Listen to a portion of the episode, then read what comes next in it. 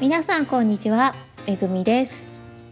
えーお久しぶりですね。毎回こんなことを言ってますが皆さん元気でしょうか？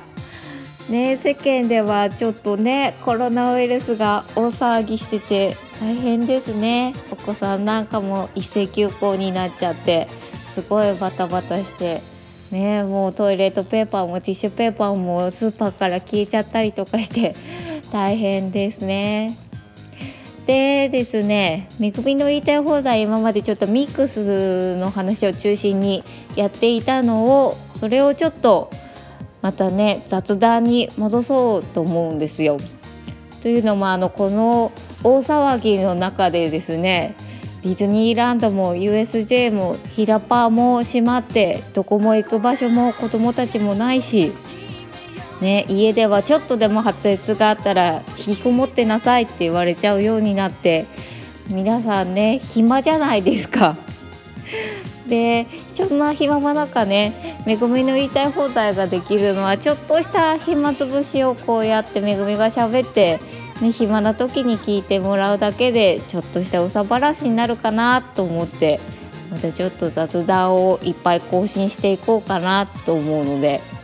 皆さんよかったら聞いてください。でですねこの雑談の中でもちょっとなんか役に立てればいいなと思うのであのめぐみは職業柄ね感染対応とかよくやっててそういう豆知識があるのでちょっとしたことをそういうのを喋っていこうかなと思います。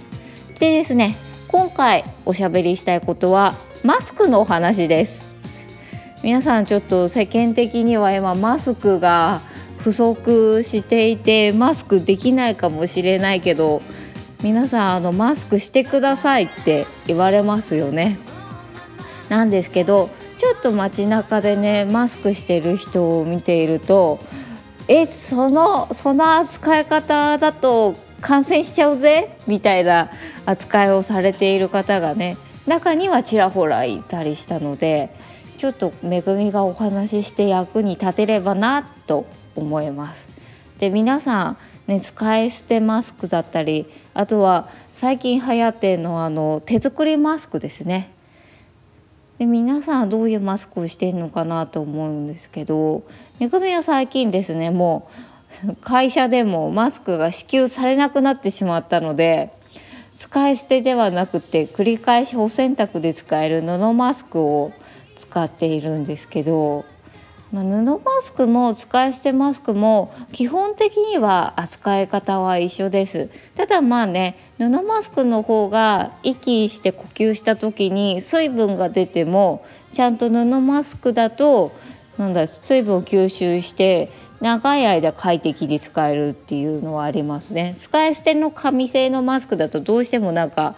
息がねこもってたりすると最終的にあのみ水分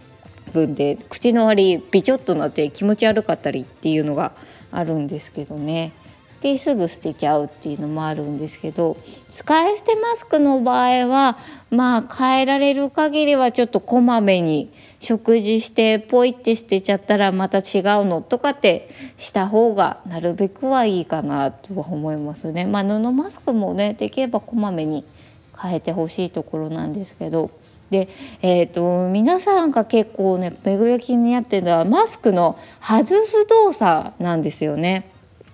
皆さんマスクを外す時にどうやって外してますかねめぐみがちょっと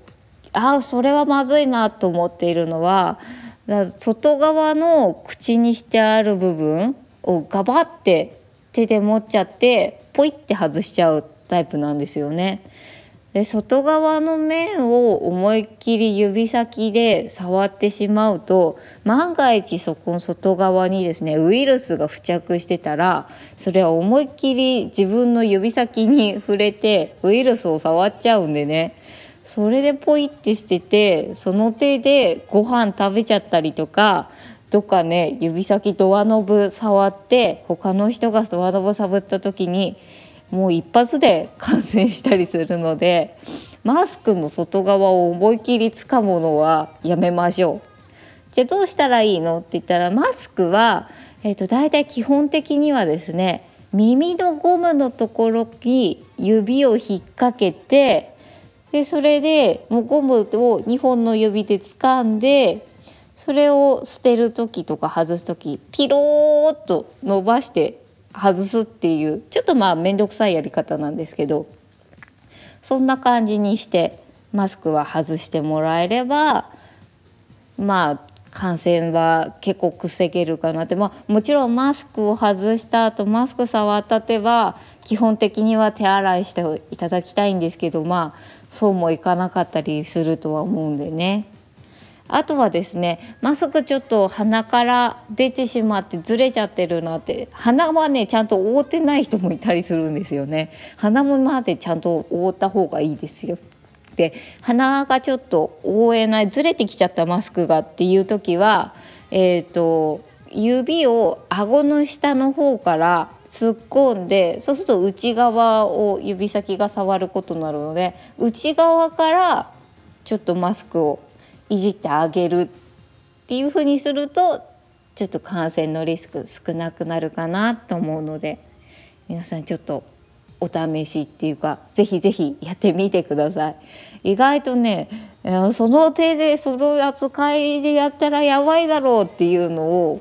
今回ねちょっと街中でマスクしてる人を見たらちらほらいたんでね、まあ、なかなかねマスクの扱い方なんて教わらないですからねそれじゃできなくて当然なんですけど皆さんまだまだねこれからピークがやってくるって言っているのでマスクの取り扱いちょっと気をつけてやってみてください。はいということで今回はこの辺でお開きにしたいと思います。ちょっとねまた感染対応のお話ちょこちょこ上げていきたいなと思うのでよかったら聞いてください。それでは皆さん体調にお気をつけてさようなら